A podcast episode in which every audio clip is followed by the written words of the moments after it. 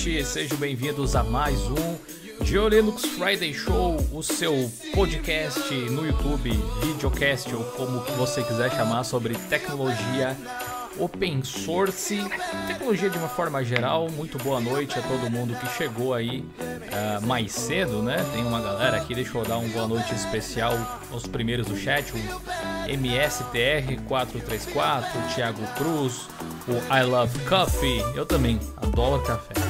Ao Tiagão, que estava aí também mais cedo, ao Adriel, ao Sérgio, nosso querido membro do Clube dos Canais. É, quem mais estava aqui mais cedo? Deixa eu ver aqui. O Rodrigo também estava aí, nosso membro do clube. É, deixa eu ver quem mais. O Caio. Bastante gente, hein? Fala Raulzinho, tudo bem? Tava aí também mais cedo. O Emerson. Diego. O Arnaldo. O BN, hashtag L2G. É nóis, mano. Esse cara, tem, esse cara tem uns vídeos muito legais. Vocês deviam acompanhar o canal dele. É, o Israel também tá por aí. Nosso querido amigo cara do TI também já marcou presença aí no chat. Tudo bem, pessoal? Tinha um brother aí dizendo viva o Windows, viva a Microsoft. Eu digo viva o Windows, viva a Microsoft. Eu também gosto dele. Né? Talvez não tanto quanto você, pra demonstrar o seu amor em público assim, mas eu gosto deles também. O assassino de Elite já chegou chegando aí, dando um realzito no super chat. Eu vou ditar as nossas regras padrões aqui. Boas-vindas então para todos aí. Eu gostaria de dar boa noite ao Ricardo. Tudo bem, Ricardo? E aí, galerinha aí, Gil? Tudo tranquilo? Agora não se assemelha a essa voz linda, maravilhosa, que eu estou ficando rouco também. Então, uma boa noite para todos aí. Ah, eu tenho histórias para contar. Fala, Brunão, tudo é? bem? Opa, e aí, Gil, beleza? beleza? Tranquilo? Tudo certo, cara, tudo certo. Então, beleza. Ô, Gil, o pessoal tá falando que a música já tá um pouquinho alta. É, eu acabei de baixar ela. Acabei de baixar ela. Ah, beleza. Deve estar tá melhorzinho. Peço perdão aí. Tava um pouquinho mais alto que o normal, de fato. Galera, é o seguinte, ó. Eu vou dar alguns avisos que geralmente a gente dá no final da live. Mas, hum, enfim, no início, provavelmente algumas pessoas às vezes saem durante a live porque tem trabalho, alguma coisa assim, o pessoal fala e acabam assistindo depois pode ser que vocês percam esses avisos importantes. Ó. Tá vendo aqui em cima? twitch.tv barra Diolinux.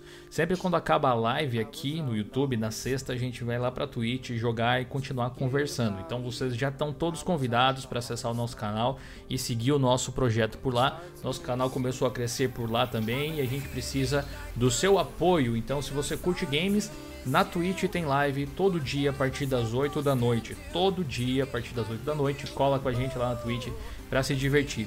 Eu já fiz um story no Instagram, tá? Tem o, o, endereço aí do Instagram do meu Instagram aí embaixo, aparece logo abaixo de mim também aqui nessa região, tá vendo? Aqui, ó. Dá uma olhada ali. Você pode ir lá fazer uma pergunta que vai aparecer aqui no canal também, perguntas rápidas eu respondo por lá. Hoje a gente vai fazer um Geocast, um Geo Linux Friday Show um pouco diferente, basicamente respondendo as pautas que vocês sugerirem pra gente, então sintam-se à vontade. Obviamente a gente não vai conseguir é, responder todas, mas vamos nos esforçar. Vamos, nos, vamos falar também a respeito das notícias da semana, algumas coisas que a gente publicou no blog. Os canais da galera que está participando aqui e que sempre participa, ou participa de vez em quando, quando pode, aqui do Friday Show, estão aí na descrição para você seguir. Então tem o canal do Bruno, tem o canal do Ricardo, tem o canal do Henrique, do Renato, tem uma galera aí embaixo para você conferir. Eu não posso também deixar de agradecer aos nossos patrocinadores, a galera lá do Padrim, padrim.com.br barra Linux, a galera também do Clube dos Canais que eu tinha mencionado, o Gedi aí também tá por aí, nosso grande e querido amigo Gedi Jedi. Pessoal que quiser fazer parte do Clube dos Canais tem o link aí na descrição também. E se você quiser apoiar o nosso projeto também, confira lá a Jill Store, www.jillstore.com.br, confira os produtos que a gente fez com muito carinho lá para vocês. E em caso de dúvidas, extra live, você pode acessar o nosso incrível fórum que está cada vez melhor, plus.diolinux.com.br, beleza. Aquela ladainha do início aqui foi feita, você pode participar lá pelo Instagram. E eu gostaria de saber como é que vocês estão nessa semana aí, tudo bem, Bruno? O que, que você fez de bom nessa semana? Trabalhei. Trabalhou em que, mano? Agora. Quais são os seus projetos? O que que tá rolando? Hã? Ah. Quais tá são comigo? os seus projetos? O que, que você está desenvolvendo aí? Como é que anda o canal? Vi que você fez uns gameplays novos lá também. Ah, você deu uma olhada? É, eu tô fazendo algumas coisas diferentes. Que aí, de fato, em... na metade do ano eu vou voltar a fazer algumas videoaulas. Bacana.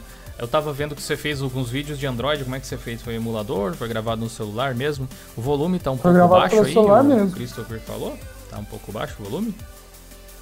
É, eu Viu? também tenho umas pessoas falando que o nosso microfone tá um pouco baixo e eu. Ah, é. Deixa eu ver se eu consigo aumentar um pouquinho aqui, então. Pera aí.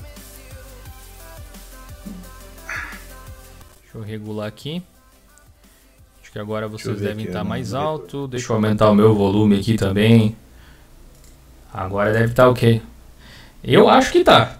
Agora tá bem mais alto.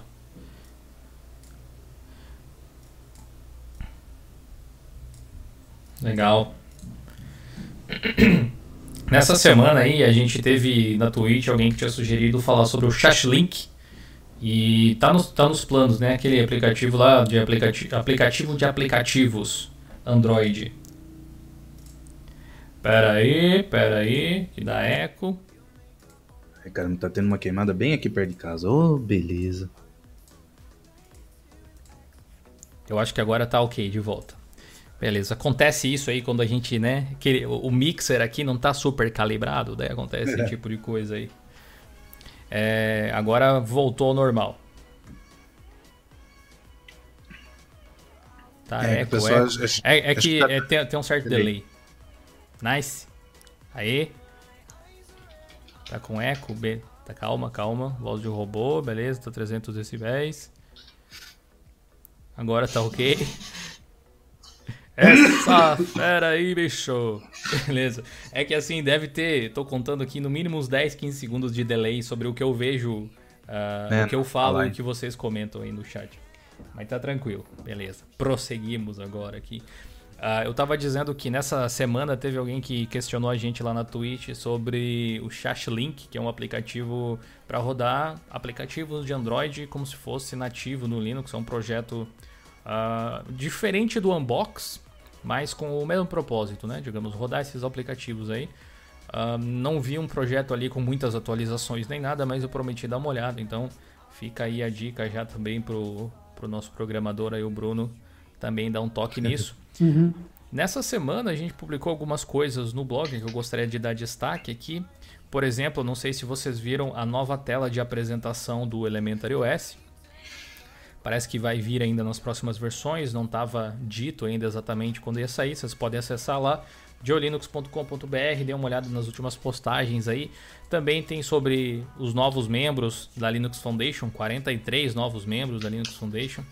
Ah, tem gente muito grande ali entrando, tipo a Volkswagen, por exemplo. Uhum. É, também tem um aplicativo bem legal que concentra snaps, flashbacks e app images num lugar só. Alguém já fez, que é o Muito Linux, legal, né? Linux App Store, realmente muito legal. Ah, tem também um outro aqui que é como instalar o utilitário HP Lip que o Ricardo fez para quem tem impressoras da HP, também vai ser uma mão na roda aí, entre muitas outras notícias que você pode conferir acessando lá o blog, beleza? Deixa eu ver aqui os comentários de vocês. Eu decidi ah, fazer hoje um especial perguntas e respostas, porque, galera, na semana que vem, ainda vai dar tempo, eu acho. Na semana que vem a gente vai ter uma live novamente, na sexta, como era de se esperar, porém nas duas semanas seguintes não teremos live, tá? Nem na Twitch, nem um dia, e nem aqui no YouTube. Vou tentar tirar um- umas férias aí depois de muito tempo, então vou ter que me afastar um pouquinho das coisas. Mas não se preocupem, eu já produzi, estou produzindo vários vídeos para não deixar o canal sem conteúdo. Inclusive, eu vou tentar falar um pouco menos hoje, até por isso eu vou fazer um- uma live mais de buenas aqui, porque eu gravei 14 vídeos hoje e ainda tem mais alguns para gravar. Então eu tô, tô assim, tô no talo da voz já, né?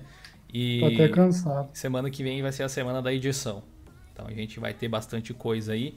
Eu vou lendo os superchats agora no meio, geralmente eu deixo eles pro, pro final, né? Mas vou aproveitar para pegar as perguntas aqui. Eu vou intercalar o pessoal do superchat com o pessoal do, do Instagram mesmo, conforme foram fazendo perguntas, e a gente vai selecionar as melhores perguntas aí do chat também. Então caprichem aí, vão fazer uma live bem interativa.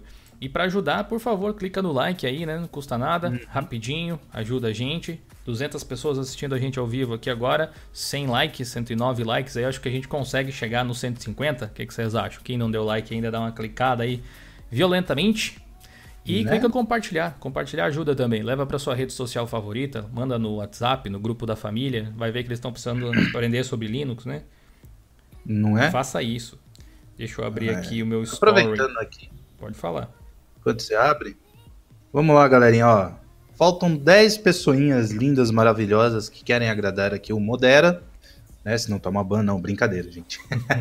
Para eu chegar à marca de 3K aqui no YouTube, então, se vocês gostam dessa voz linda, maravilhosa, deem essa forcinha para esse admin que vos fala. Já deixei o link aí, eu vou deixar de novo para vocês se inscreverem.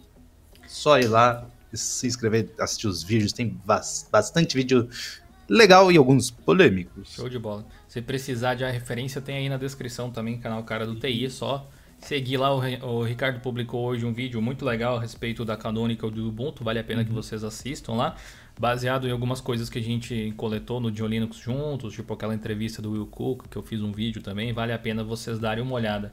Eu quero reagradecer o assassino de Elite que mandou um, um real no superchat logo no início, quando começou a live. Muito obrigado. O Márcio Andrei Pellegrini mandou 5 dólares canadenses. Olha só. Muito obrigado, Márcio, pela ajuda. Fala, Gil. Eu não uso Linux, mas não perco um vídeo do seu canal. Um forte abraço a você e toda a sua equipe. Pô, muito obrigado, Márcio. Realmente, para assistir aqui, usar Linux não é pré-requisito, né? Uma das coisas que a gente sempre mostra aqui, que prega também, é que, enfim, cada um usa o que quiser, né? A gente só fala sobre algo que a gente gosta e procura mostrar que existem alternativas para as pessoas que querem alternativas, né? E você Né? será sempre, Uhum. sempre, sempre muito bem-vindo por aqui. Muito obrigado pela sua colaboração. Lá no, no Instagram, o RB Silva me mandou a seguinte pergunta: Por que é tão difícil encontrar laptops com Linux ou sem sistema operacional? Alguém quer começar essa aí? Hum, bom, Sem pelo que eu, sistema? É, sem sistema, eu acho que a nossa legislação não permite. Ou você vende com Windows ou você vende com Linux, né? Então, as empresas, até onde eu sei, elas preferem embutir o preço da, da licença do Windows no- ali no preço, né? E vende. Se não me falha a memória, é isso. A nossa legislação não permite vender sem sistema. Sabe o que que é bizarro na nossa legislação? Entre muitas outras coisas nesse aspecto aí, é que tem, não tem, ser um- que você monte a parte, né? tem uma lei que diz que venda casada é crime, Aham. E tem outra que diz que não pode vender computador sem sistema operacional. Sendo, sendo, Essa é a nossa sendo jabuticaba, Windows- É, sendo o Windows um produto, sendo o computador outro produto, isso não seria venda casada? Porque eu quero um computador, daí eu sou obrigado a comprar o sistema junto.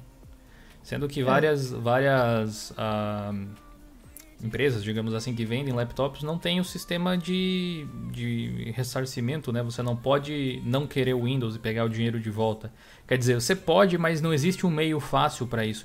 Acho que a única que eu vi fazer isso de uma forma um pouco mais fácil e ainda assim eu nunca fiz, porque eu nunca comprei o computador deles. Se alguém comprou, quem, até seria desculpa? legal.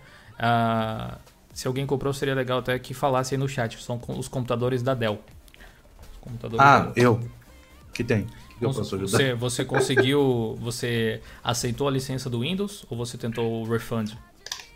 Então, quando eu fui comprar o meu, que todo mundo sabe da minha saga, é, eu perguntei no chat se eu poderia não não querer a licença, né? Pelo menos a Dell falou, ó, é, você pode não querer a licença, a gente faz o refund e tal, Sim. mas o que eu comprei já vinha com Linux, né? Então ah, eu não tive tanto, tanto problema. Mas eu sei que a Dell é um pouco mais fácil você pedir esse refund, né? Mas eu vejo que tem muitas outras empresas, por exemplo, vou dar um caso aqui, a Acer, ela ela não, ela ignora isso daí, entendeu? Então ela fala, não, tem que ir com Windows, tal, sabe essas paradinhas. Então, Sim, sim. o que eu conheço de fato é a Dell e eu acho que a Lenovo, eu acho. Mas eu não vou dar certeza. É. Mas a, a Dell é, é- ela ajuda no refund. É. Inclusive, uma das coisas que eu tenho como meta para o projeto aqui, que não é uma coisa muito inteligente de se fazer, se for parar para pensar, é tentar brigar um pouco com essas empresas para conseguir um refund mais fácil. Sim. Né, cara? Porque assim, uhum. se. É que é uma questão delicada. Não é como se eu não precisasse, é que tem que fazer de uma forma que você não destrua eventuais futuras parcerias, por exemplo. Ou que você não se queime com uma empresa que vai te queimar uhum. pro resto do mercado. Afinal, a gente é uma empresa também. Então, é difícil lutar contra esse tipo de coisa, mas a gente vai tentar dialogar. Assim como eu vi alguns canais cobrando, por exemplo, suporte, garantia de uhum. hardware, coisa do tipo, eu acho que isso é interessante a gente tentar fazer um movimento assim, envolver Uh, que, como é que a gente consegue se organizar para fazer isso? Não prometo e nem dou prazos, mas é uma ideia que eu, tinha, que eu tenho na cabeça há bastante tempo já. Quem sabe, né? Mas uh, respondendo a pergunta, ou melhor, complementando o que o, o Ricardo falou, tá correto. É difícil encontrar laptops com Linux porque acho que a indústria está acostumada a oferecer Windows, né? É a mesma coisa. Que uhum. acontecia quando você ia comprar smartphones e você queria com Windows Phone, porque era um sistema legal. Ele tinha uhum. problemas de não ter tantos aplicativos, às vezes.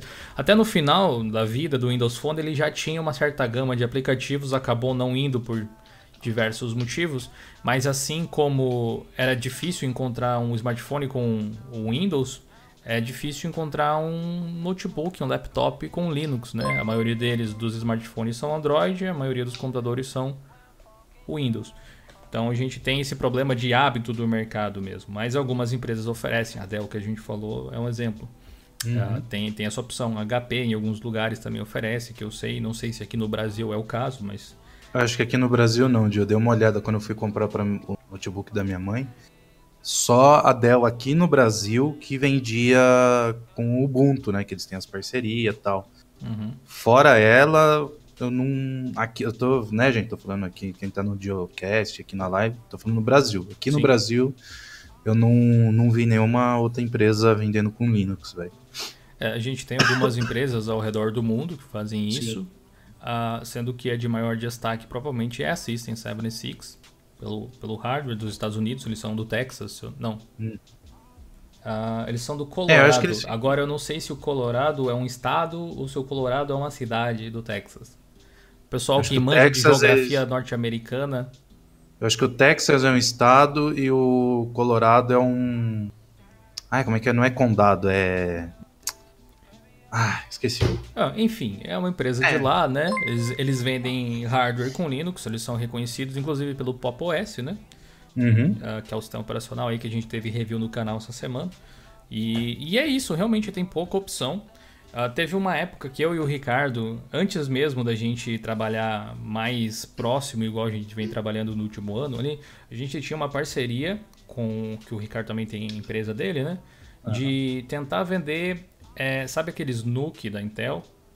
Com Linux, hum, né? A gente, tá, a gente tava tentando vender eles assim, só que a gente sofreu muito com imposto, com valores de transporte, valor em cima de valor. No fim das contas, o que era para ser um computador que deveria ser barato acabou saindo caro e aí a gente tirou da loja, tirou da Jill Store. Talvez Exato. algumas pessoas lembrem, né? A gente tentou fazer essa força aí, mas. Mas não deu. No Brasil é, é difícil. É difícil. Uh, deixa eu ver quem perguntou. É, a gente tentou, mas é, é praticamente impossível aqui o então... Al, Al MDZ AAA Almza perguntou qual a sua distro pessoal atual. Vou começar pelo Bruno. Qual a sua distro pessoal atual, Bruno? boa pergunta. Ubuntu. Não muda faz tempo, né? É, é. Na verdade, teve uma época que eu usei o Ubuntu Studio. É, teve algumas que é coisas XFCE que eu também, né? Mas aí eu descobri como instalar os programas dele em outro sistema baseado no Ubuntu. Então aí não precisei mais, vamos assim dizer, né? Tá certo. Você, Ricardo? Mas por um tempo eu usei ele.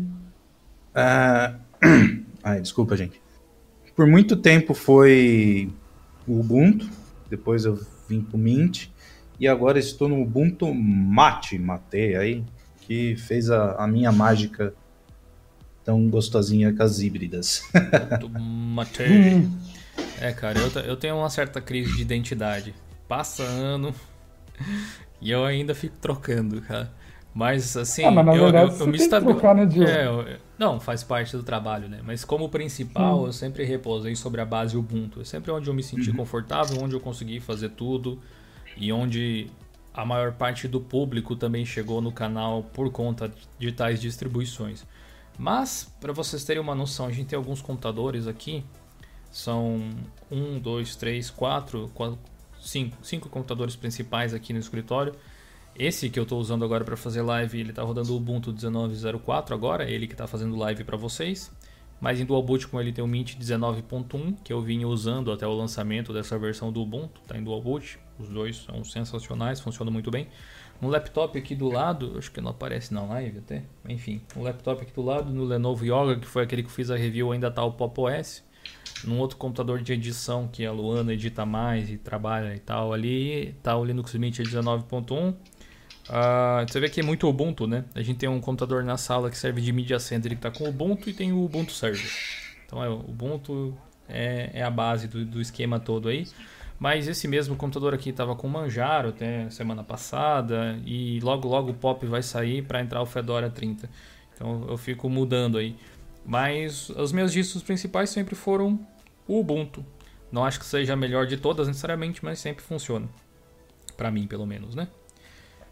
Ah, o Rafa Cacildo colocou o Gol Gol aqui no, no Instagram. Tipo, vai, vai. Então, vai, vai, Rafa. Obrigado aí pelo comentário. O Fal Paza.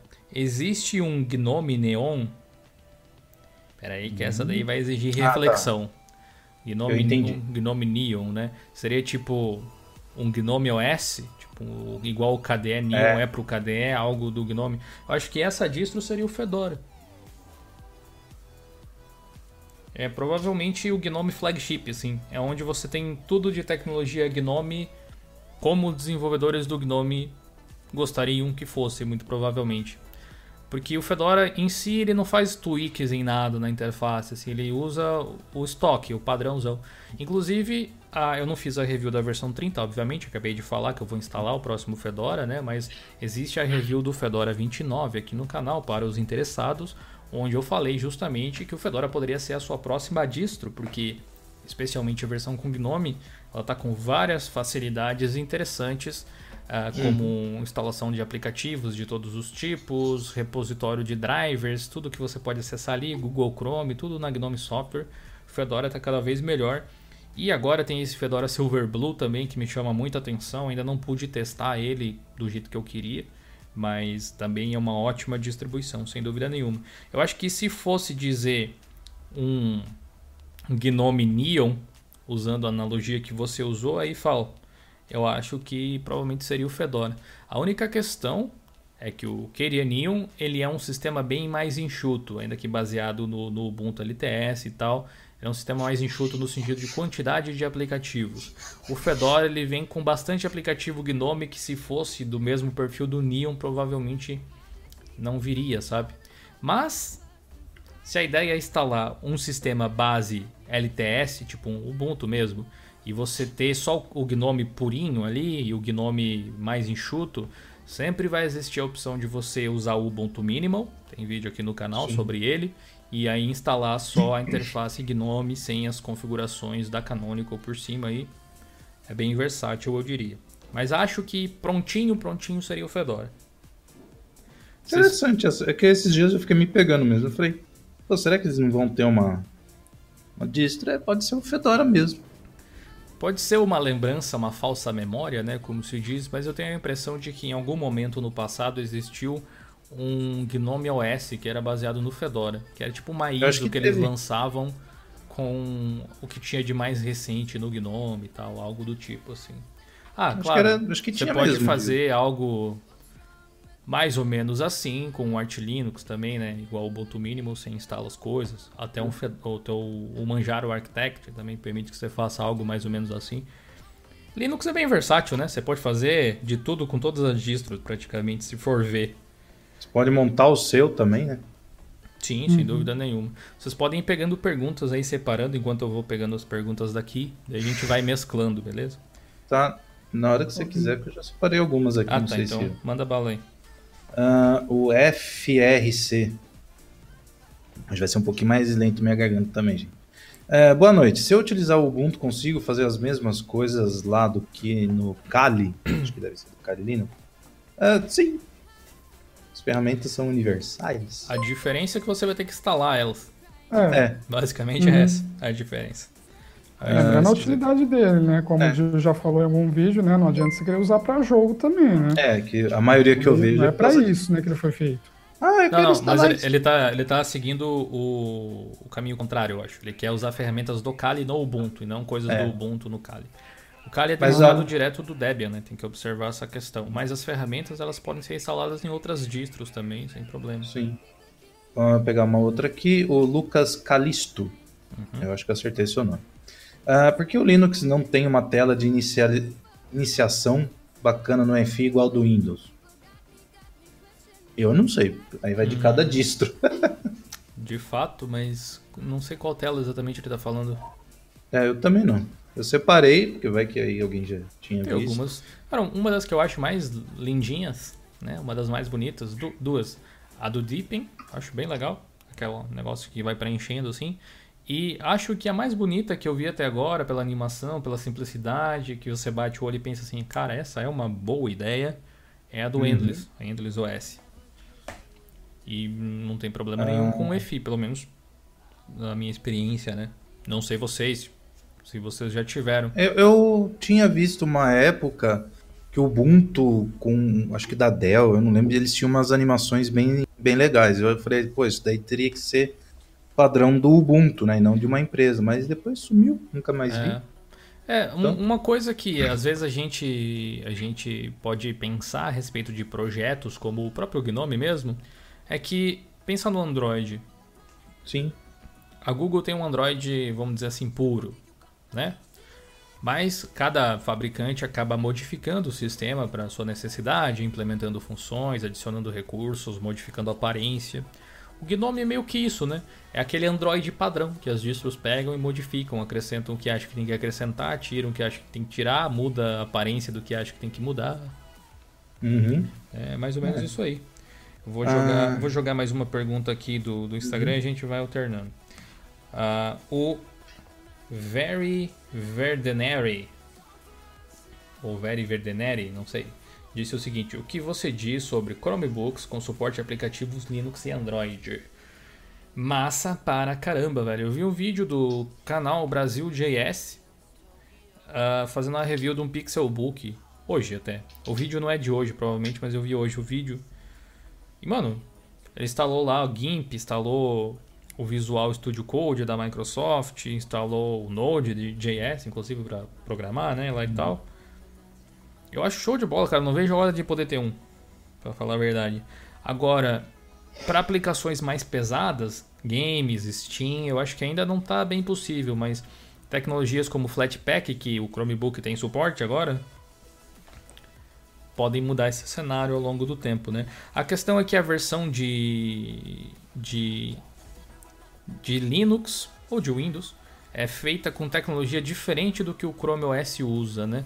O Proton, Uhum. por exemplo, ele faz essas traduções, eu acho que é relacionado ao Shorg também, tem essa questão, e o Chrome OS não usa, né? Essa, essa pilha gráfica, então pode ter algum tipo de compatibilidade, mas não vejo a hora de botar as mãos em um Pixelbook desses aí Pra dar uma brincada, cara.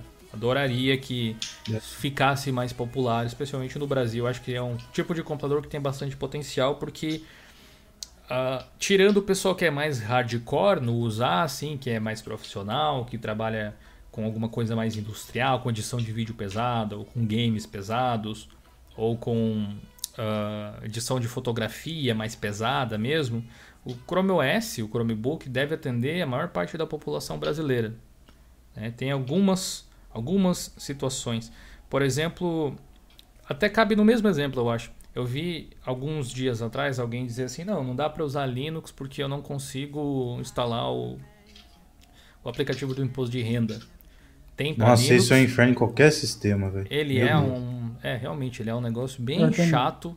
Não só pelo aplicativo, mas pelo que ele representa, inclusive.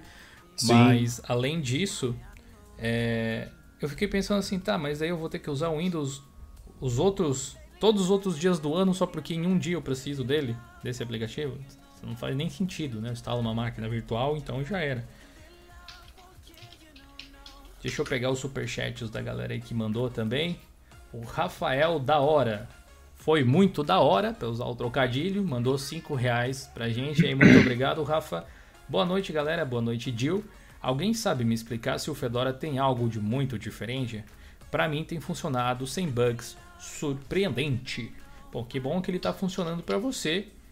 Muito, muito diferente. Hum, creio que não, né? Depende com o que, que você compara também.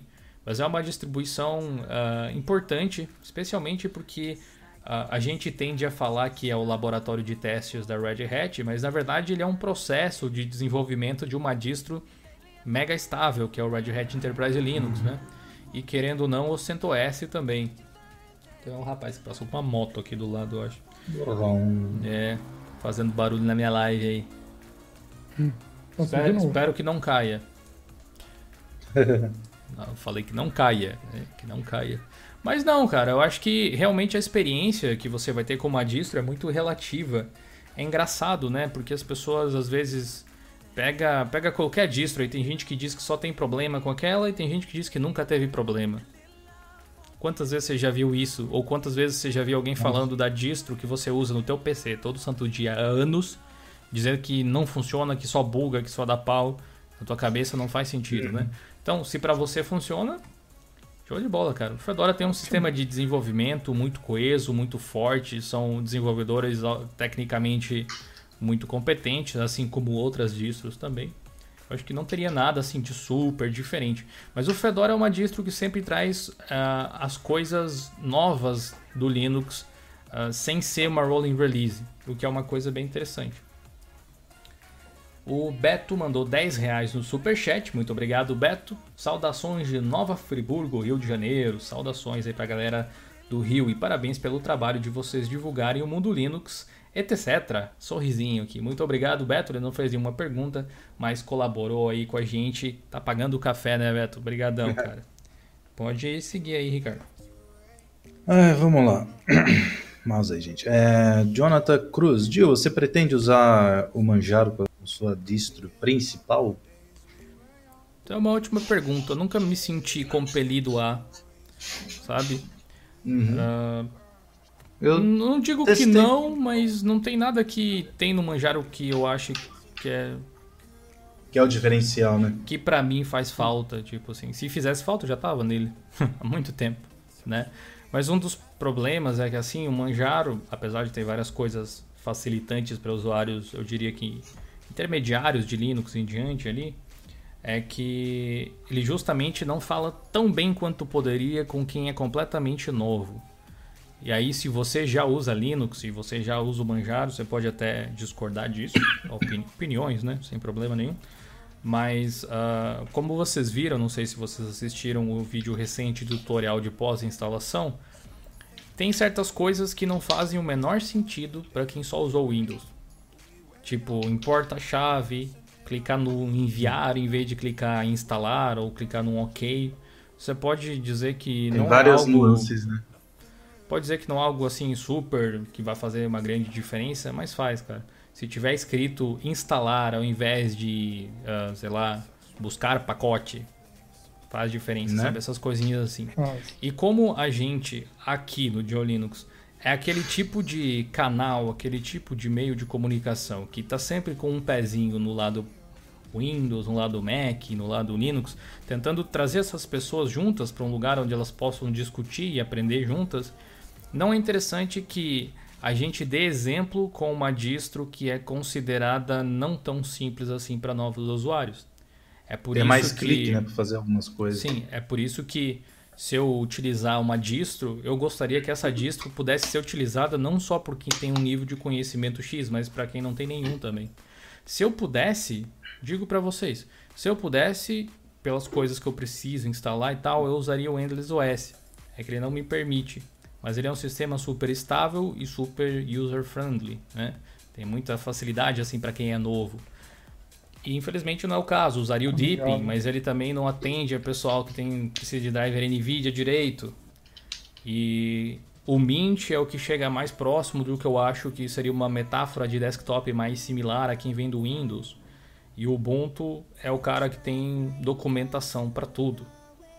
É, tem, tem você pode ter assim menos mais problemas no Ubuntu, mas eles são resolvíveis. Com uma pesquisinha rápida você encontra uma solução até para coisas que provavelmente em outras distros talvez tenha menos material leigo, menos material técnico. A popularidade faz bastante diferença. Que no fim das contas, pensem comigo, discordem se quiserem, mas o que você faz uh, no Manjaro que a outra pessoa não pode fazer no Ubuntu? Né? Tipo, eu tô falando assim, de trabalho, de atividade. Ah, mas eu instalo o kernel por um clique lá e é uma ferramenta fantástica do Manjaro. Aí que tá, eu não estou dizendo como você faz as coisas, estou dizendo o que você faz. Também tem como mudar o kernel do Ubuntu. Também tem como você mudar para os drivers mais recentes do Ubuntu. Ah, uhum. no Ubuntu tem como instalar snaps. No Manjaro também. Só que a forma que você faz é diferente. Ou seja, entre as distros não tem tanta diferença assim. Então eu procuro uh, usar especialmente os sistemas que vão ser vão significar, vão ser fáceis para quem é de fora do mundo Linux. E para quem é de fora do mundo Linux, Linux é sinônimo de Ubuntu. Sim. Então, assim, é mais fácil eu introduzir eles a esse universo e depois, se a pessoa quiser ir adiante, ela pode ir adiante. Inclusive, a gente tem conteúdo aqui no canal justamente para quem quer ir adiante, né? Mas não que exista necessidade de uma escadinha, que exista, tipo, níveis de distro que você vai galgando, como algumas pessoas colocam, tipo, ah, eu vou Comecei no Ubuntu, comecei essa, no Mint, vou pro Ubuntu, depois eu vou pro Fedora, depois eu vou pro Manjaro, depois eu vou pro Arch, depois eu vou pro Slackware, depois eu vou pro Gentoo. Não faz o menor sentido. Porque você não usa o computador em si, tipo, você não usa os ambientes gráficos, você não usa a, a distro em si. O que você precisa na distro é que ela seja uma ferramenta que permita que você rode outras ferramentas para você fazer o que você quer fazer. Você precisa de uma distro que rode o seu navegador favorito, você precisa de uma distro que rode o seu jogo favorito, você precisa de uma distro que faça isso, que faça aquilo. Algumas vão fazer melhor uma outra coisa. Inclusive a gente pode até enumerar uma lista de sistemas aqui que tem características melhores que combinadas fariam um sistema muito interessante, curiosamente, né? Por exemplo, uh, não há como negar que a interface Deepin é muito bela conceito de design Sim. junto com uhum. o Elementary OS. Mas a usabilidade do Linux Mint é muito mais próxima de quem usa o Windows. Ou aquele modo uh, clássico lá, o eficiente do Deepin, por exemplo. Combina isso com um visual legal, igual tem a Deepin Store, com os drivers atualizados, igual tem o Manjaro, com o gerenciador de kernel que ele tem, com suporte a pacote Snap, Flatpak e AppImage no mesmo sistema, com uma loja que tem o sistema pague o que você quiser do Elementary OS que é um negócio muito legal. Uma base que não quebra, tipo o Endless, por exemplo. É complicado, né? A gente tem várias soluções incríveis, só que elas são espalhadas. Então, acho que no Ubuntu a gente tem um meio que um meio termo de tudo. No Mint tem isso também. E o Manjaro eu acho que não chegou lá exatamente, ainda que seja uma distro excelente. E quando eu digo lá uhum. exatamente, esse lá que eu digo é essa porta de entrada para quem nunca usou Linux, entendeu? Beleza? É, eu tenho mais ou menos a mesma opinião quando o pessoal pergunta, ah, o que, que eu uso tal, por exemplo, quando anunciaram aí o fim do, do Windows 7, aí o Windows 8, não o 8.1, tá, galera? É, também vai acabar, acho que esse ano. Ah, qual que eu uso, não sei que tem... Gente, o Dil fez vídeo aqui no canal, acho que teve meia hora, né, aquele vídeo que você fez de, de pesquisa e tal. Foi. Então, a... Uh não tem como muito fugir do Ubuntu e Mint, né? Então, a, quando a gente vai oferecer ou vai falar para a galera usar, tem que ser Ubuntu Mint. Falar, ah, mas eu tô vendo manjar, eu tô vendo isso, aquilo crescendo. Gente, pega aquele vídeo do, do Dio e veja. Quando, muito provavelmente você deve estar numa bolha, né? Então, ah, eu tô vendo o Fedora crescer. Você faz a pesquisa, o Fedora tá baixinho. Ah, eu tô vendo o Manjaro crescer. Você vai ver, tá bem baixinho a inclusive, procura. Inclusive, eu me surpreendi negativamente até com o Manjaro, porque eu, eu vejo uma disco com extremo potencial e ele, é, mu ele é, muito menos popular do que eu imaginei que ele fosse. Eu pensei que ele fosse uh, hoje, né? mais popular uhum. do que, sei lá, o Elementary OS, por exemplo. Mas não. É, não, é, em termos de, de, buscas e tal, é meio que a mesma coisa. É quase irrelevante, vamos dizer assim.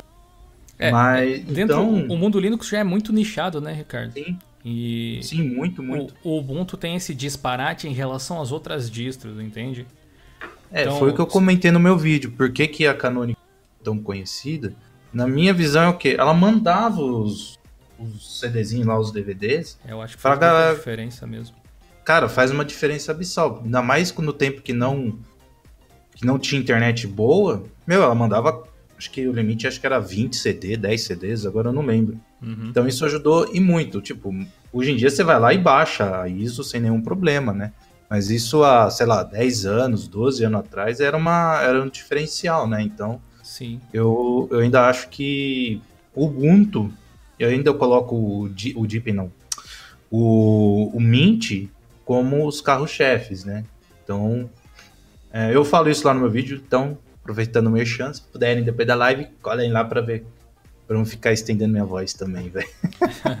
é, no, no ah. nosso fórum lá no, no plus.diolinux.com.br, quando eu postei esse vídeo ali do, desse uhum. comparativo de popularidade que eu fiz também, você pode assistir no, no canal, é só voltar os vídeos aí.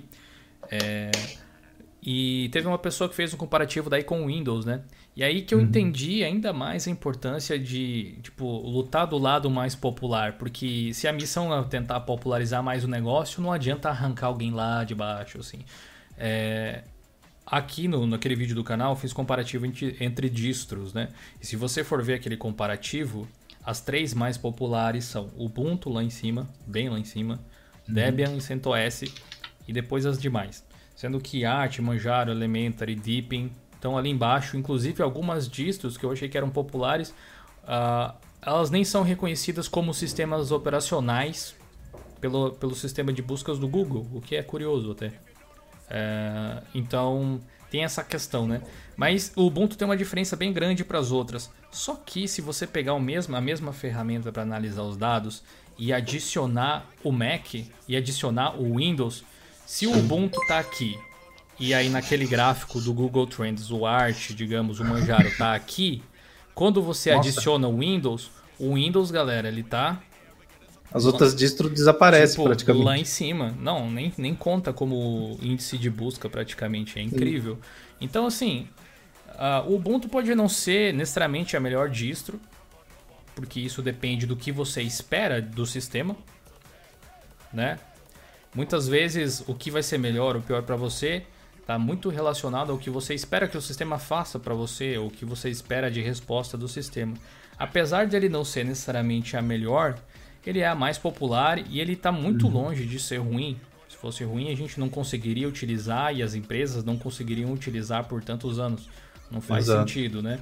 Então, eu acho uhum. que é uhum. interessante a gente incentivar que continue crescendo, que vá, porque a Canonical tem coisas que eles fazem que eu não acho que tem o menor sentido tem outras uhum. coisas que eles fazem que, ok.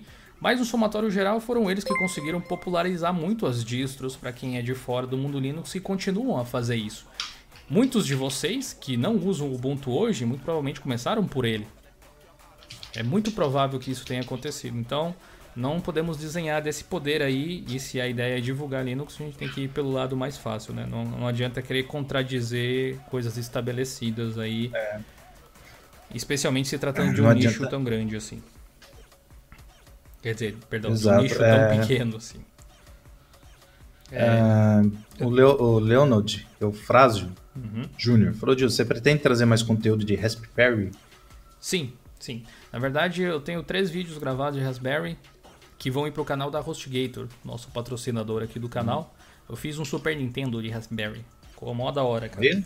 Mas eu vou fazer um outro vídeo aqui no canal contando um pouco sobre esse projeto. Muito provavelmente é mais alguns vídeos que eu tenho para editar na semana que vem, que vai ser lindo, cara. É, o Alberes, Alberes Santos Júnior. É, qual o melhor momento para trocar uma LTS baseada em Ubuntu? Depende da situação, muito provavelmente, mas eu diria que é só na próxima LTS, de forma geral. Troca de LTS em LTS. Dá pra gente discutir esse assunto aí, dependendo da circunstância, né? Mas de forma geral, essa é a recomendação. É, eu fiz um vídeo lá no meu canal falando sobre isso, né? Inclusive eu Hum. usei até os pacotes do Wine para explicar, porque às vezes é bom você esperar um pouco, né? Exato. Por exemplo, acho que o Wine, depois da 18.04, levou uns dois meses e meio, mais ou menos, para sair o Wine para aquela versão. Então, vamos dar um tempo mesmo. É, mas eu mas acabei utilizando o próprio leigo. Wine do repositório sem problema nenhum. Então, depende Hum. do que, que você vai fazer, né?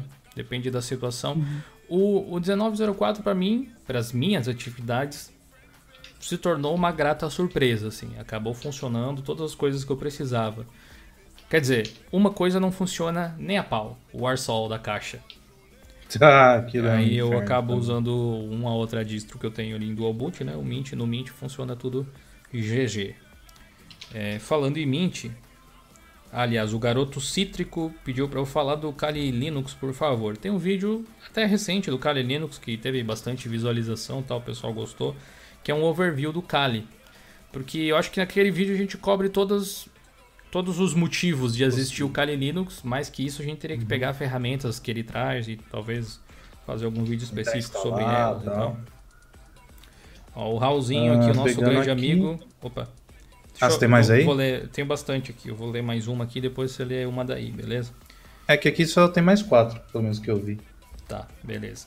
O Raul perguntou Linux Mint Cinnamon versus XFCE. Qual é o melhor no quesito performance e possibilidades de customizações? Eu acho o Cinnamon bem personalizável, pelo menos eu sempre consegui fazer quase tudo que eu queria nele. Mas eu acho que o XFCE é um pouco mais, assim. O Cinnamon é bem personalizável, mas o XFCE é um pouco mais. Performance, o XFCE é um ambiente mais leve, mas dependendo da sua utilização, isso não vai fazer muita diferença. Por exemplo, rodar um game em tela cheia é a mesma coisa nos dois. É, a- o desempenho está mais relacionado aos drivers que você usa, alguma coisa assim, do que a própria interface. A menos que o computador seja fraco, vamos dizer assim, tem um hardware mais modesto, que toda gotinha de RAM espremida vai fazer diferença, que todo compositor gráfico que tiver na tela vai fazer diferença, sabe? Se isso realmente for o caso, daí o XFCE provavelmente vai levar a tacinha, né? Fora que o XFCE, o Cinnamon é bem estável, mas o XFCE tá na- meio que nas mesmas versões ali, corrigindo bug, implementando uma coisinha ou outra, lapidando, lapidando há bastante tempo, então é um ambiente bem estável. Pode ler a próxima aí, Ricardo. Ah, bom, Pedro Ray, Rayan, deve ser isso. Vou ver aqui, aqui no, no bloco de notas eles juntam. Gil, quais são as suas expectativas para o Mint 19.2 e para o Ubuntu 20.04? Oh, essa é profunda, hein? Nossa, Ah, bom, começando pelo Ubuntu 20.04, eu falei sobre ele em uma outra live. ah, faz o que umas duas semanas talvez a gente fez quando lançou o 1904 eu falei sobre o 20 também cara eu espero tanta coisa que eu acho que não vai chegar à metade que eu tenho até receio de falar e me decepcionar cara mas tem muita coisa que eu gostaria de ver nele. Por exemplo, implementações que a System 76 fez no Pop OS, algumas delas seriam interessantes de ver no Ubuntu, como por exemplo o gerenciamento de bateria, como por exemplo a possibilidade de tocar para o tema Dark. Eu gostaria de ver o fim do problema de temas GTK nos snaps. Eu gostaria de ver ah, as funções, todas elas praticamente, do Gnome Twix dentro do Gnome Control Center. Tipo, não precisar mais instalar uma ferramenta para eu colocar a data em outro formato da minha barra, por exemplo. Isso é um negócio que não. Que eu pudesse trocar os temas do meu sistema pelo próprio monitor lá do pelo próprio Gnome Control Center, que eu pudesse eh, configurar os meus drivers de vídeo lá pela parte de hardware, tudo ser concentrado no Gnome Control Center, sabe? Que eu pudesse fazer tudo por ali, que a loja do Gnome tivesse um visual diferente. É, quem mais Também que é. poderia ter aí? Não sei, que, ah, que a dock tivesse outras funcionalidades, que a própria Dash to Dock já tem. A maior parte das coisas que eu gostaria no Ubuntu, elas não são nada impossíveis, porque todas elas já existem em Gnome. Todas elas são opções e tweaks do próprio sistema. É uma questão de estar presente ou não a opção de configurar, sabe? Eu gostaria de ter mais opções de personalizar o sistema direto no painel de controle, sem eu ter que instalar um aplicativo de terceiro. E se bobear, esse é o desejo de muitas pessoas que usam Gnome também. Não é, seria necessariamente pro, pro Ubuntu, assim, mas a, a distro tem essa liberdade de implementar coisas que eventualmente o projeto Gnome não queira. Então, isso seria bom também. Seria legal ter uma melhoria também no plugin da área de trabalho, lá naquela extensão que gerencia a área de trabalho, para uhum. deixar ela melhor, mais completa. Gostaria de poder adicionar uma imagem qualquer como papel de parede lá pelas configurações do Gnome, sem precisar ir na imagem, clicar e mandar definir como wallpaper. Assim eu poderia definir ele também como a imagem da tela de bloqueio. Tem, é uma coisa desse tipo que nem isso o Gnome tem por padrão. Então, ele é legal, sem dúvida nenhuma, mas tem muito recursozinho que seria bacana que tornaria ele ainda melhor, sabe? E não é nada absurdo. Eu li hoje uma matéria que eu salvei até para fazer um vídeo sobre. Posso até dar um pequeno spoiler. Deixa eu abrir o meu Evernote aqui, só um segundo. Deixa eu achar o nome do cara, se alguém quiser ler adiantado, aí já vai poder. Ah, beleza. É do. Falei rapidinho pro Bruno Toledo. Cara, esse, sua configuração, você tá com. tendo bootleg, atrasos daí no. com Linux, cara, tem uma coisa muito, muito errada, velho. Tem uma instalação muito, muito mal feita. Sendo bem sincero. Ah, bom, você respondeu aí do Mint, né? Ah, é, eu, não, sigo eu, falo, eu, eu, falei, eu falei na verdade do Gnome, estava completando aqui que ah. tem um site que escreveu uma matéria que se chama, o site se chama TechTime. Ele escreveu Gnome uh, 3.32 is awesome, but still needs improvements in key areas. E ele fez uma lista de coisinhas no Gnome Vanilla, no caso, que poderiam ser implementadas. Inclusive, algumas delas o próprio Ubuntu já corrigiu, mas ele estava falando do Gnome Vanilla assim. E na maior parte delas eu assino embaixo, não em todas, mas vale a pena fazer um vídeo sobre o Mint 19.2 para não me estender demais. Uhum. Uh, cara, eu queria que mudasse a cor. não, é, ele provavelmente não vai deixar de ser verde, né? Mas uma das coisas que o Clement Lefebvre lá falou é que eles reduziriam a quantidade de verde, porque de fato o Mint é verde demais.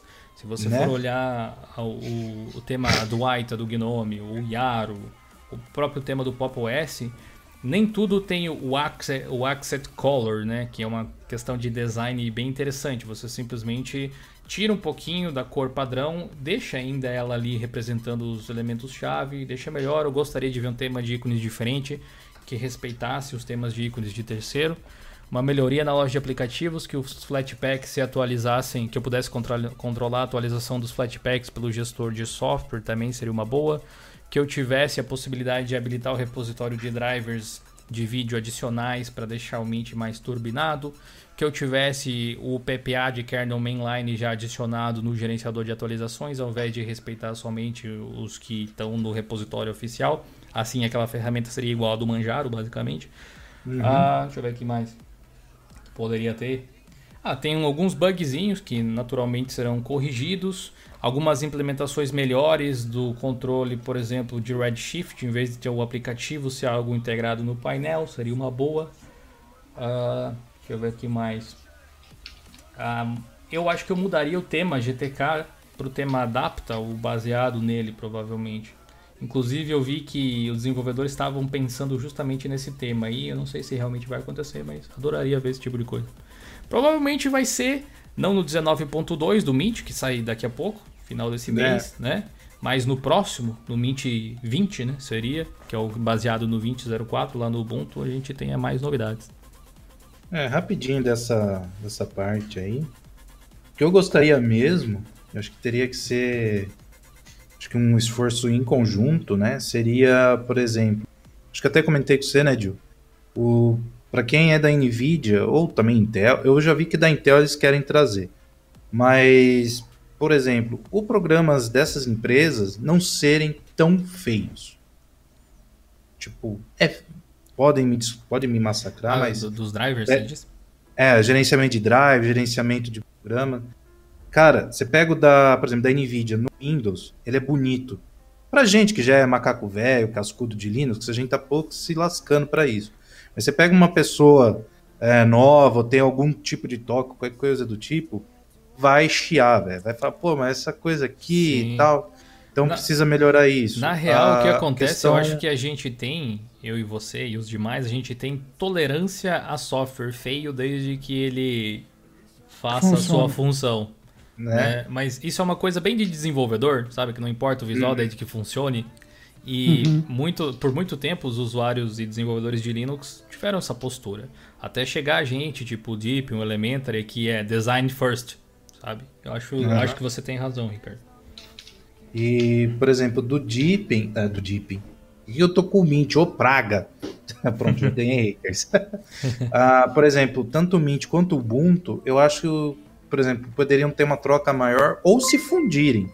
Eu acho que seria uh, uma, uma coisa bem legal. Uh, se, quem viu meu vídeo vai saber por que, que eu tô falando isso. Já que a Canonical tá meio de lado, assim, com desktop doméstico, por que não pegar o Mint né? Falar, ó, vem pra cá, né? Silvio Santos, mas vem pra cá, vai, vem, vem pra cá. Pra cá, vem. Cá. Ou get over here, né? É. E, e colocar eles para cuidar da parte doméstica, por que não? Já que eles têm uma um feeling, né? Já tem o, as coisas ali tudo prontas e tocar o barco, né? reuniria dois mundos quase perfeitos, vamos dizer assim. Eu colocaria o pessoal do Mate também, né? Que fez um, Trabalho excelente aqui no Ubuntu Mate 1904 para quem é de híbridas. E volta a bater. As empresas tipo Ubuntu, OpenSUSE, a SUSE e agora a IBM, que é dona da Red Hat, é, tem que focar nessa parte de drivers, né? Para dar uma, uma melhorada e, e tipo, é, se comparar 100% com, com os drivers de Windows, né? Então, hoje está em 99% e falta tipo mais 1% para ficar show de bola. Então, os drives tanto de vídeo, de Wi-Fi, rede, biometria e uhum. afins. Então, eu, eu acho que falta esse é, esse pulo, sabe? Terem essa, essa coisa mais enraizada. Boa. É, a pergunta aqui do Nameles, acho que é isso. Uh, acho que meio que a gente já respondeu, que é hoje qual é o maior foco do Linux em termos de expansão uh, do e para melhorar a experiência do usuário? É que o Linux não faz isso, né? O Linux faz o kernel. Não. É, tipo, faz... a gente tem que individualizar nesse aspecto aí, porque a gente tende a uniformizar as coisas. Às vezes realmente é possível fazer isso, mas cada distribuição é um sistema operacional à parte. É como Sim. se cada distribuição fosse um concorrente ao Windows, ao Mac e a outra distribuição. Então, o que cada distro vai querer fazer para implementar é a pergunta, né? E aí, como existem algumas dezenas, tem que olhar caso a caso. Uh, eu vou ir no, no bate-bola jogo rápido aqui do Instagram. Quais os melhores jogos para Linux? Diz o Israel Freitas. Quais os melhores jogos para Linux? Tem qualidade boa como GTA, Need for Speed e tal? Sim e sim. Na verdade, o que é melhor depende do seu gosto, né? Mas é? se você tivesse na nossa live da Twitch de ontem, a qual vocês estão tudo convidados, ó, ó, o link aí em cima, tá bom? Ó, acessa aí, já vai criando a sua conta lá, já vai seguindo o canal, que depois daqui a gente vai para lá. Ontem a gente jogou o Fortnite clone lá, o Creative Destruction, Warframe, Boa. League of Legends e Overwatch. Você perdeu tudo isso se você não acompanha a gente lá na Twitch. Né? E GTA V roda também, Need for Speed, não todos eu acho, mas alguns rodam. Enfim, depende do jogo que você gosta, depende do que, que você chama de bom também. Uh, o Matheus Grutti. Deixa eu fazer aqui. Ah. Não, tem o Petros aqui que ele tá já meio desesperado, tá? Mas depois dessa eu faço, velho. Vai lá. É, o Matheus Grutti, por que vocês não criam o grupo da uh, 02V Brasil no Facebook? Boiei nessa. Se puder explicar, se tiver então live, vai, Ricardo. Vou procurar a próxima aqui. É, o Petro está falando, de eu estou com um problema com a RX 480 e todas as distros Linux. Ele falou que dá erro de mod 7 e infelizmente não consegui solucionar de forma alguma. Já fiz, já faz semanas estou tentando. Já no Note é trunks. Não sei, não tenho uma RX, véio, não tenho AMD, velho. É, eu também não tenho AMD, mas em caso de probleminhas do tipo aí, eu recomendo o nosso incrível fórum, né? Que às vezes a gente precisa ver uhum. prints, ver logs e tal para poder ajudar. É, o Renan Santana. Hoje tem Paladins, né? A gente teve Paladins essa semana. Inclusive, eu atualizei hoje e não vi se tá funcionando ainda. Tem que ver. O Matheus falou que era L2G. Saiu errado lá, ou 2G. Ah, tá. Cara, porque eu não gosto do Facebook. Basicamente isso. é, Facebook é muito ruim para esse tipo de coisa. Mas a gente tem o L2G no Discord. Se você quiser acessar por lá, tá por lá. É, o Lissandro, nosso querido amigo, também está sempre por aí. Pergunta aí pro Ricardo os números da loteria, que ele é o pai de Ná. ah, mas ele, ele, fez outra pergunta aqui, ó. Será que Epic Store estará vindo para Linux também e de quebra o Rocket League, que é nativo? Mais uma vez eu vou ter que dizer, se tivesse assistido a live da Twitch dessa semana, a gente falou por uns 40 minutos sobre o Rocket League e já estaria sabendo a nossa opinião sobre. Mas felizmente tem um tópico lá no fórum que eu criei com o vídeo que eu extraí dessa live ali, então você pode assistir lá. Eu acho que a, a Epic é um negócio assim, é aquela cobrinha com a linguinha de fora, assim, sabe? Só, só esperando para dar o bote, cara. Eu realmente não sei o que esperar deles. Eu acho que uh, o que der lucro eles vão ir atrás. E sinceramente, sendo a Tencent dona deles, eu não, não sei o que esperar. Eu só espero que a gente não perca o suporte à versão de Linux na Steam, pelo menos. Provavelmente, infelizmente, menos pessoas vão poder.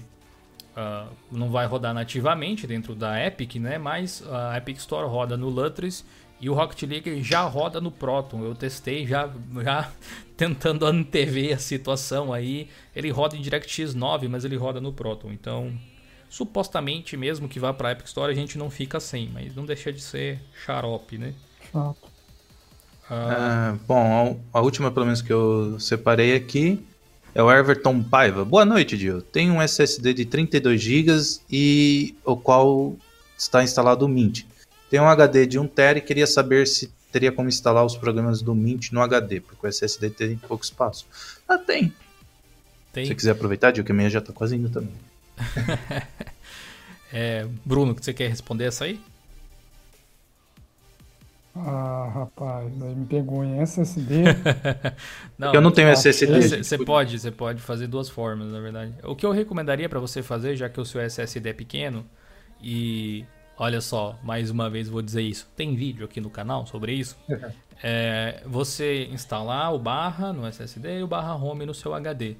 Tem é, como fazer isso depois da instalação. Tem. Inclusive, se eu não me engano, não sei se o Leandro Ramos, acho que é isso, tá aqui na live, mas ele fez um vídeo, uh, se eu não me engano, exatamente sobre como mover a barra home de uma unidade para outra. Tem como você fazer isso editando o FS Tab, se eu não me engano. Mas se você não tiver afim de de repente formatar alguma coisa assim, pode ser mais prático, aí você já faz a instalação separado. Depende de como você quer fazer, mas que dá, dá. Acho que essa é a melhor forma de você utilizar os dois discos em conjunto. Assim, o que vai para o HD não são os programas, são os arquivos de configuração. Os programas eles são geralmente espalhados pela raiz, alguns deles são espalhados na home arquivos deles, que são eles são hum. separados, eles não são tipo todos em um lugar, a menos que seja Snap, Flatpak ou AppImage, daí sim eles são todos em um lugar. É, é da minha parte aqui por enquanto Beleza. Tá Se bom. você achar algum aí, Bruno, também a gente pode responder. O Léo Sena. O que você acha sobre a distro Backbox? Você recomendaria? Abraço. Backbox não é a que existia antes do Arch ou ela existe ainda? Deixa eu ver. Deixa eu pesquisar aqui. Backbox. Que eu sabia. Backbox. Eu tô confundindo. Eu acho que eu estava confundindo. Ah, eu confundi com o Backtrack. Tá Nossa. certo. Cara, eu nem conhecia esse Backbox. What is it? Backbox é um sistema operacional Backbox, moderno, Backbox, aberto e open source, comunitário, promovendo a cultura de segurança na, na tecnologia de informação e contribuindo para se tornar, contribuindo para esse ambiente se tornar melhor e mais seguro. Tudo que é usado ah, aqui é exclusivamente aberto e open source, demonstrando que o potencial, demonstrando o potencial e o poder da comunidade. Se você gostaria de saber mais detalhes, fique, se sinta-se livre para navegar pelo site e tal. Sinceramente, eu não conhecia. Vou ter que dar uma olhada aí. Perdão por essa aí. Ah, tem um outro superchat aqui para a gente ler do Lucas Calisto. Calisto. É, mandou 5 reais. Calisto, né? Deve se falar.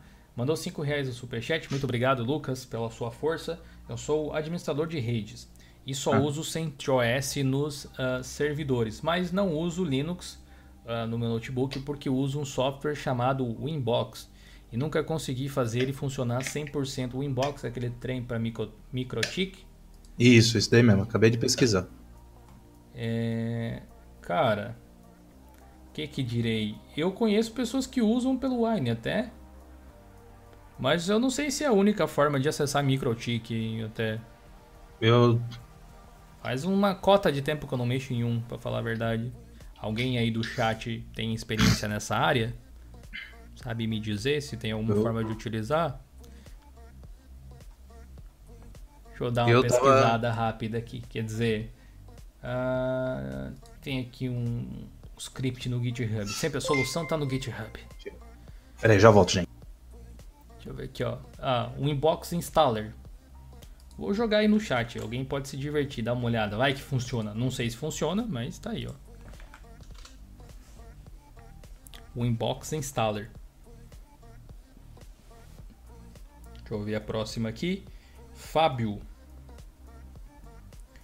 Switch com a melhor compatibilidade com arquivos do Microsoft Office. É, a gente tem o.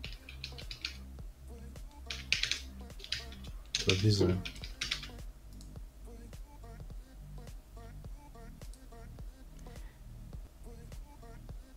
Aí, acho que voltamos. Perdão, aí deu um, uma quedinha aí na conexão. Estamos de volta aqui. Deixa eu repetir a pergunta. Dá um F5 aí, pessoal. É, deixa eu repetir a pergunta aqui do Fábio. Ele perguntou sobre switches com a menor compatibilidade com arquivos de Microsoft Office. Praticamente todas elas têm essa preocupação, né? Mas é difícil uhum. saber aqui tem mais ou menos, porque uh, Depende do arquivo, na real, né? Tem, pode ser que tenha algo muito complexo, mas na minha experiência, WPS, SoftMaker, Office e OnlyOffice são as que tem mais. No LibreOffice, eventualmente, eu tive algumas dificuldades.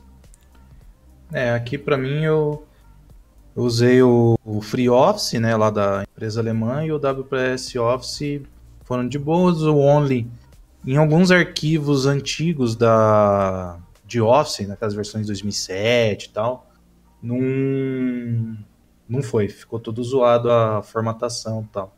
Uhum. Mas é que nem o Gil falou, é, depende da formatação que tiver o arquivo, vai zoar mesmo.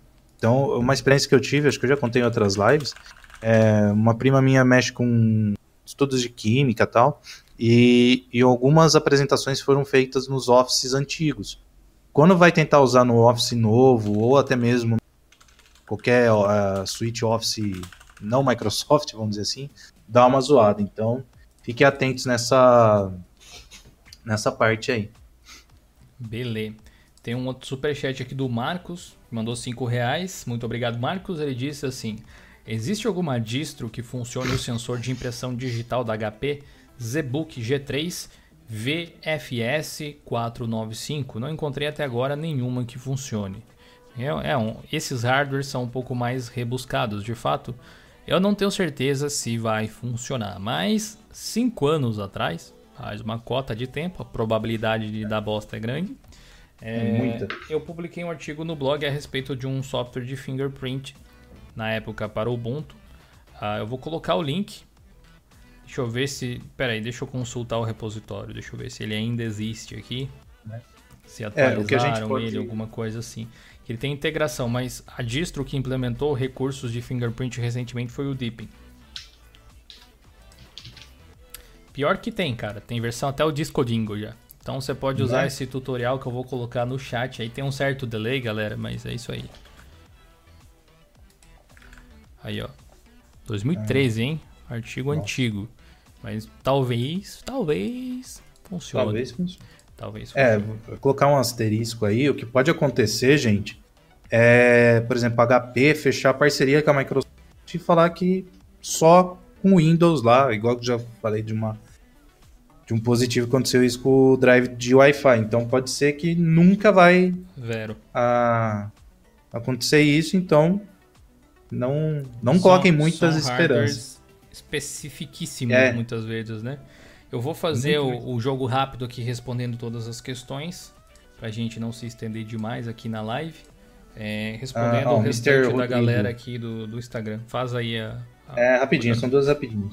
Ó, cara, se você tiver com cadê, cadê Neo? Faz a, se não tiver com o lê, negócio da NVIDIA. lê a pergunta também pro pessoal que estiver ouvindo depois Ah, do ele falou que o saber. OBS não parece o encoder da placa de vídeo no Linux. É, tem vários fatores, hum, mas no KDE Neon tenta colocar o PPA. Se não for, usa o Flatpak. Que aqui eu tive mais ou menos o problema, acho que você também, né, No, de no não pegar o encoder. 1904 não funciona o OBS normal com o NVENC, mas no Flatpak Então- sim. Inclusive tô usando agora. Então, é, então tenta o Flatpak, velho. Boa. O JL Liwich Rich. Adoro esses, esses names aí que vocês colocam de usuário. Boa noite, tudo bem? Você usa somente uma distro no PC? Se não, como você particiona o HD? Cara, eh, eu acho que eu respondi mais no início da, da live até, É. né? Mas nesse momento são dois SSDs e um disco. Então é um SSD de 120 com o barra e com a swap, ah, um SSD de 1TB com a home e um outro disco de backup de 1TB. E tem. Ah, e. É, acho que foi a e- mesma. Ah, e o, o SSD particionado, né? Ele pediu. O SSD de 120 está particionado em dois. Em um lado está instalado o Mint 19.1, no outro está instalado o Ubuntu 19.04 e os dois compartilham a mesma home. O de, Ah, rapidinho aqui. Demons, são bons. Existe alguma distro que seja tão fácil que alguém que nunca usou possa usar de boas? Existe uma porrada, velho. A gente tem várias Sim. reviews aqui no canal.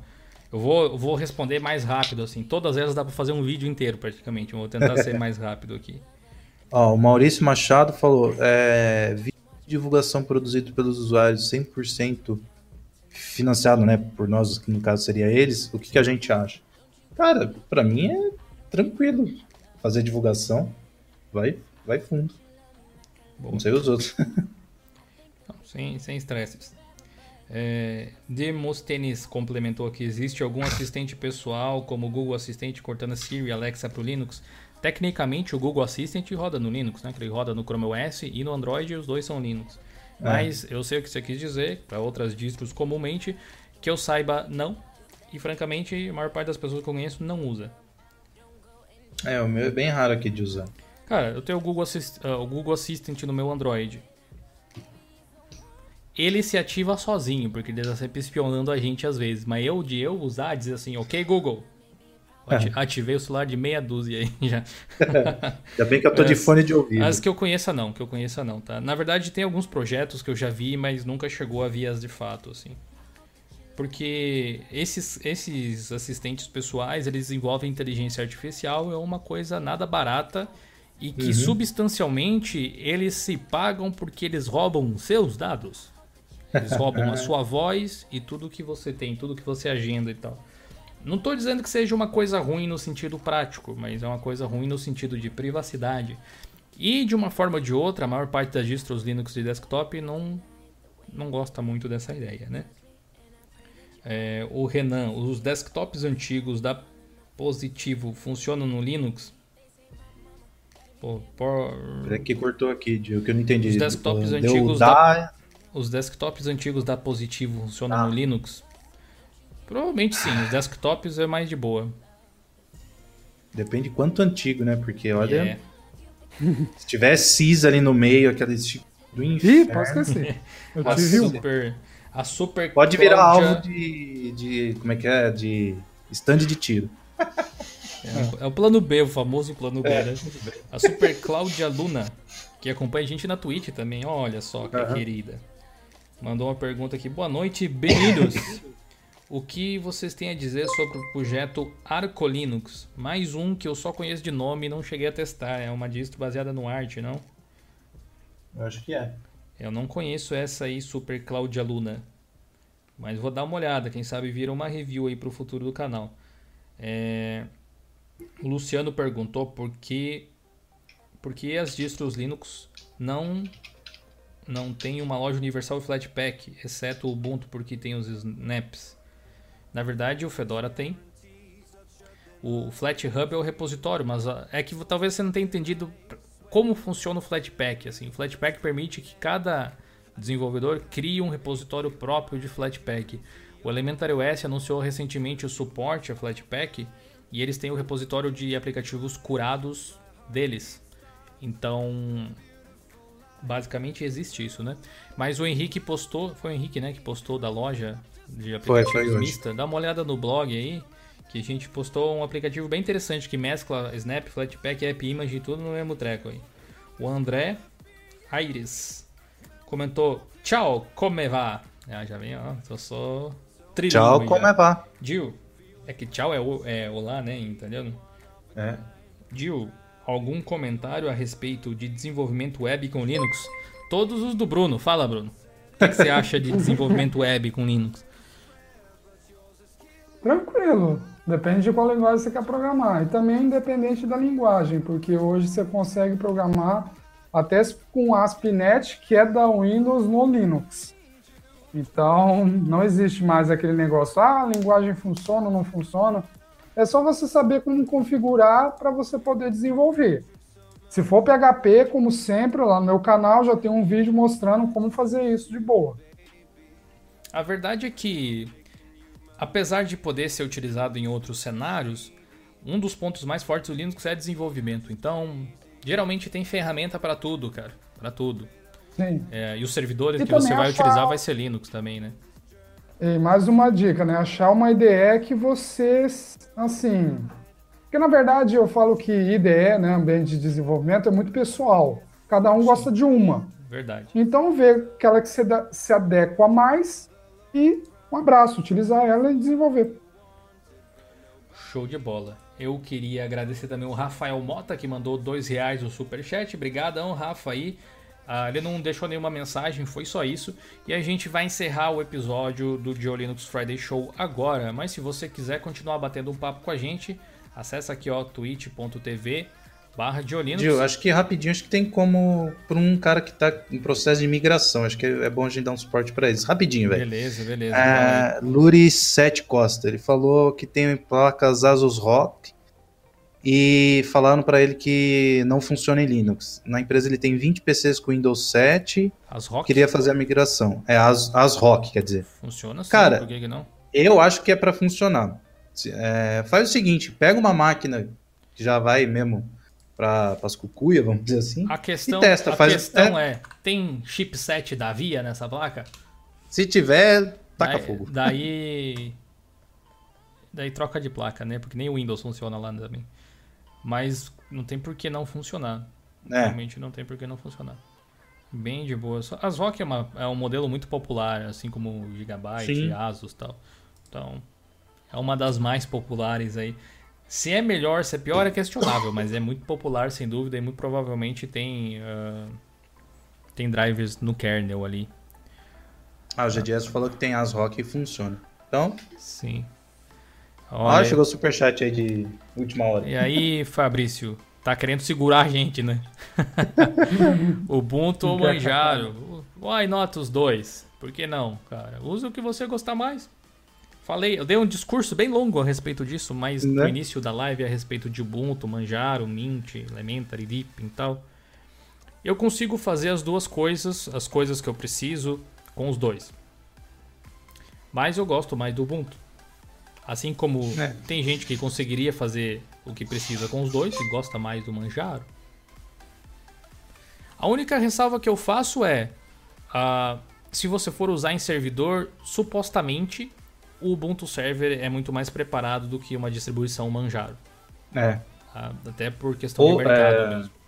É, Ubuntu Server ou CentOS ali que o nosso amigo lembrou lá no começo da live, então. É. Why not, why, why not both, né? Diz o Raul. É que eu sou bilíngue, então why not os dois?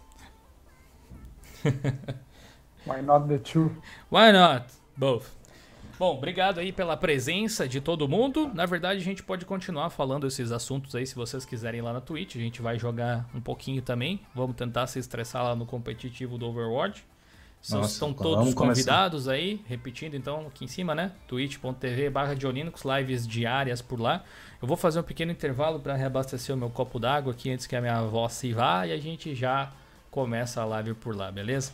Muito obrigado pela participação de todo mundo Obrigado, Valeu, chat. Obrigado, Ricardo. Falou. Obrigado a todo mundo que chegou Valeu, mais cedo também aqui. Peço perdão ali pela quedinha que deu na live, mas a gente continua lá na Twitch agora, beleza? Valeu, pessoal, e até logo. Falou. Até mais, chat. Falou.